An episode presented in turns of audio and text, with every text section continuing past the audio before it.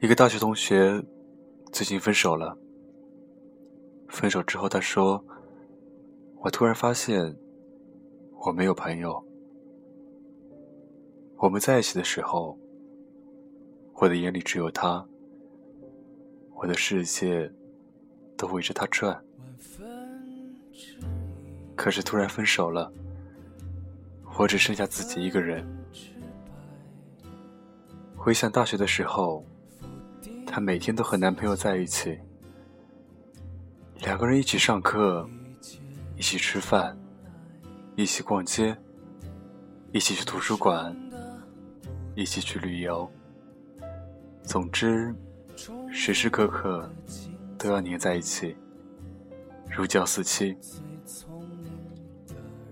她之前有很多朋友，但是从她恋爱之后，这些朋友都变透明人了。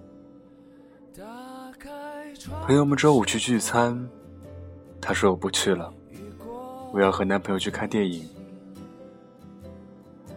朋友们周末去看电影，她说我不去了，我要和男朋友去爬山。朋友们一起去爬山，她说我不去了，我要和男朋友去海边。朋友们去海边看日出，她说我不去了。我要和男朋友去吃饭，总是如此循环。她总是把男朋友放在第一位。她说：“既然恋爱了，两个人就要时时刻刻甜甜蜜蜜的在一起。不是朋友们要做的事，他们已经做过了，而是她总想着把所有好玩的时间都与男朋友分享。”就连本来答应朋友的事，只要男朋友一声令下，说你为什么不陪着我，她就纷纷的都推掉，便是男朋友身边的乖宝宝。时间久了，朋友们只好都识相的退下，再也不来打扰她。而且很多恋人，都喜欢用这样的理由去约束对方。难道你的朋友比我还重要吗？难道我不比两页书好看吗？可是为什么他和朋友聚会时，你不能去看一部自己很早以前就想看的电影？为什么他去图书馆刷书单时，你不能去上一次自己一直很期待的绘画课？一个人在恋爱里。总是容易过度的依赖一个人，去对方身上寻找安全感。尤其是女孩，不仅不给对方自由空间，连自己的空间也要用爱情塞满。我的同学，他回忆自己的大学时光，发现除了恋爱，真的没有再交到什么知心朋友，也没有用仅存的理智。提升自己。我们很多人都把最好的年华专心修了恋爱学，可最后还是挂科。当我们再一次把目光放在朋友身上时，朋友们已经有了新的朋友，甚至新朋友都已经变成老朋友，而我们连失恋的难过都不知道能跟谁说。其实最好的恋爱，不是时时刻刻的做连体婴，因为凡事最登对，必定各独立。跳舞的时候，认识了一个姐姐，她从新加坡工作归来，学习舞蹈。男朋友去美国修读 MBA，两人打着岳阳电话，不亲昵，却亲密。我问他。你们隔这么远，你不想他吗？他说：“当然想啊。”但是我们的恋爱，他教会我最多的就是如何在恋爱里保持独立。比如我们去过很多国家，每到一个国家，除了两个人都喜欢的地方要一起去，有纪念意义的地方要一起去，剩下的时间就分开行动。不然，好好的旅程被爱绑架，总有一个人会有牺牲的自我陶醉感，认为自己在恋爱里是付出更多的一方。周末和空余时间，我们一般都在做自己喜欢的事情，不会要求对方必须做什么，不会说你必须陪我去逛街，你必须陪我去应酬。不过我也偶尔任性，会提出一点点过分的要求。这次我说要回国学一年的舞蹈，他想要去美国读书，也没什么，我们早就习惯了这一点。不是不想在一起，也不是不想念。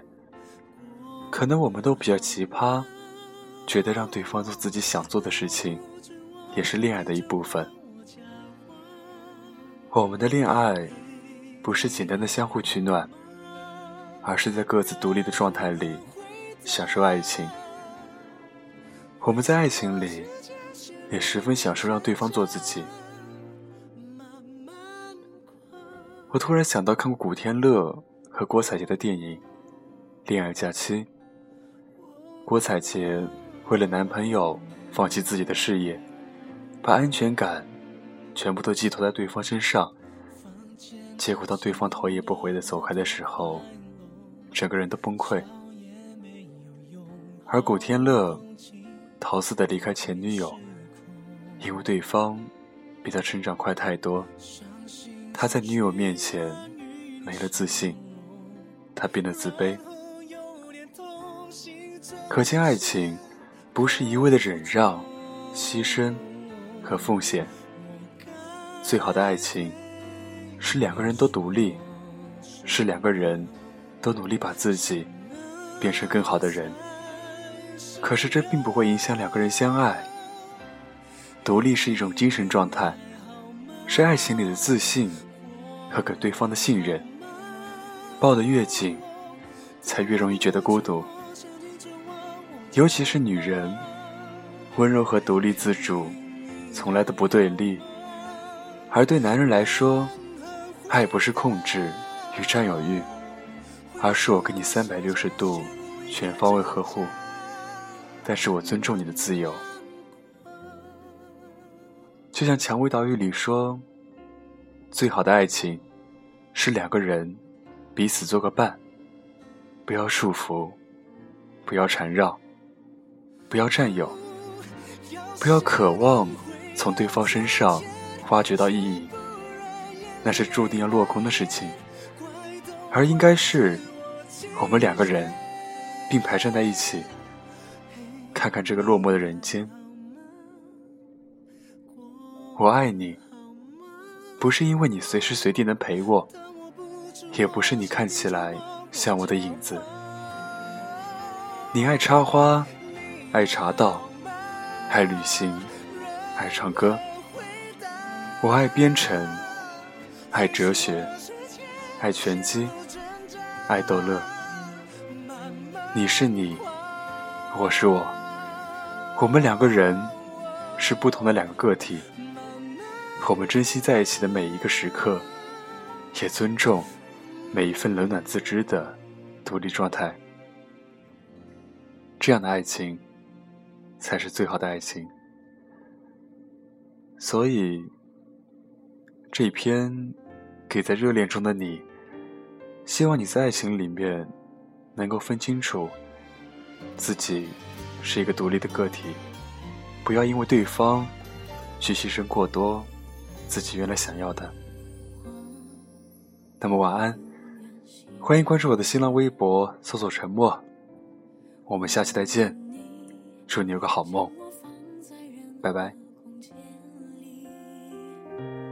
你对我的赞许，是我最大的幸福。可是你要我怎样忘记你留给我？